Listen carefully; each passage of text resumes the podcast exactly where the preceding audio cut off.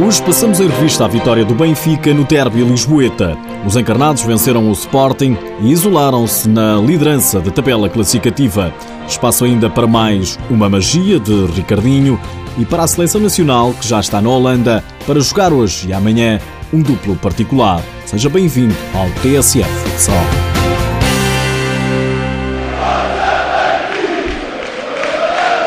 É uma vitória que quero, que quero dedicar por inteiro à instituição Sport Lisboa e Benfica, representada pelo seu presidente Luís Filipe Vieira, que personifica todos os adeptos, sócios e simpatizantes que o Sport Lisboa e Benfica tem no mundo inteiro. O treinador do Benfica a aproveitar o clima de guerra entre as direções dos dois clubes para dar uma bicada ao Leão, indicando na RTP a vitória a Luís Felipe Vieira. Vitória do Benfica por 2-1, com o pavilhão da luz praticamente lotado. Foram absolutamente notáveis e que nos transportaram para aquilo que é o principal valor desta equipa. Milhares de pessoas assistiram ao derby da capital com segurança reforçada, alerta máximo, tolerância zero da PSP. Foi o Sporting quem entrou mandão na partida. Os Leões remeteram as águias à sua defensiva nos minutos iniciais, começando por beneficiar de uma bola no poste. Os encarnados foram equilibrando o encontro com o tempo, obrigando até o Sporting a cometer a quinta falta, não aproveitado livre direto pela equipa da Luz. Até que, a 11 segundos do intervalo, Fábio Cecílio colocava o Benfica a vencer. Fizemos aquilo que tínhamos a fazer e acreditar até aquele minuto. Na segunda parte, o Sporting tinha de correr atrás do prejuízo, também tinha de acreditar. Até que ao minuto 28, Miguel Ângelo empatava a partida num lance que, admite, nem queria rematar a baliza. O que interessa é que foi gol. Se é para a baliza ou não, mas queria. Não queria, mas foi gol. É o que interessa. As emoções estiveram sempre à flor da pele. Jogo muito físico e de grande contacto, muitos amarelos mostrados pelo árbitro e uma expulsão de Alessandro Patias. A jogar contra menos um, o Sporting não foi capaz de fazer a reviravolta no marcador. E foi quando o Benfica voltou a ter quatro jogadores de campo que Gonçalo Alves marcou o segundo, sentenciando a partida. O técnico leonino, Nuno Dias, tentava encontrar explicações para o que faltou. Faltou finalizar da nossa parte, mérito para, a forma como o Benfica também defendeu, mérito para o guarda-redes, como mais uma vez foi anulando as nossas situações de, de, de golo. O futsal é isto mesmo. O futsal é isto e o guarda-redes do Benfica também costuma ser isto. Mais uma tarde em cheio de Juanjo.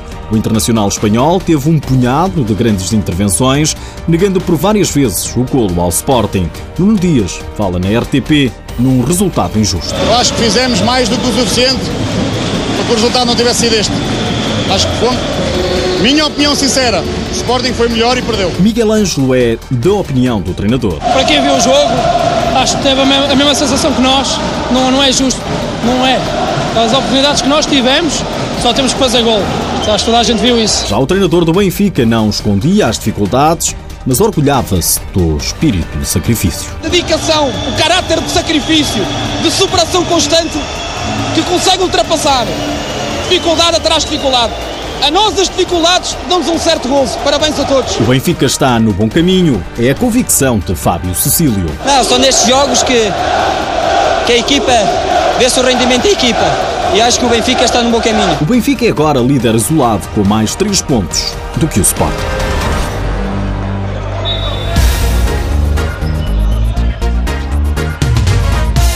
Quem não aproveitou a escorregadela do Leão foi o Braga, mas também o Olivais. Ambos podiam ter igualado o Sporting no segundo lugar da tabela classificativa após concluída esta jornada 7 do campeonato. Os Guerreiros do Minho não foram além de um empate a dois golos em Coimbra diante do São João, frente ao último classificado que apenas conquistou o segundo ponto da época. O mesmo resultado, 2-2, conseguiu o Olivais em Vila do Conde diante do Rio Ave. Destaque para o Fundão, que bateu em casa a Quinta dos Lombos por 3-1. Também em casa, o Módicos goleou o Gualtar por 6-3, tal como o Burinhosa, que derrotou Boa Vista 7-3, resultado final. Já o Belenenses foi ao terreno do Leões Porto Salvo vencer por duas bolas a zero. Nas últimas horas, ficamos a saber que a seleção nacional portuguesa já está no país das tulipas. Portugal joga hoje e amanhã frente à Holanda. Ambos os encontros estão agendados para as 7 da tarde, hora de Lisboa. Entre os 14 eleitos de Jorge Brás, destaque para os regressos de Joel Queiroz e Marinho. Joel Queiroz não se mostra surpreendido com a chamada. É, não digo uma surpresa. Uh, o ano passado houve ali no início da época que a adaptação também lá na equipa russa não foi tanto eu como, como o Marinho não, não, foi muito fácil.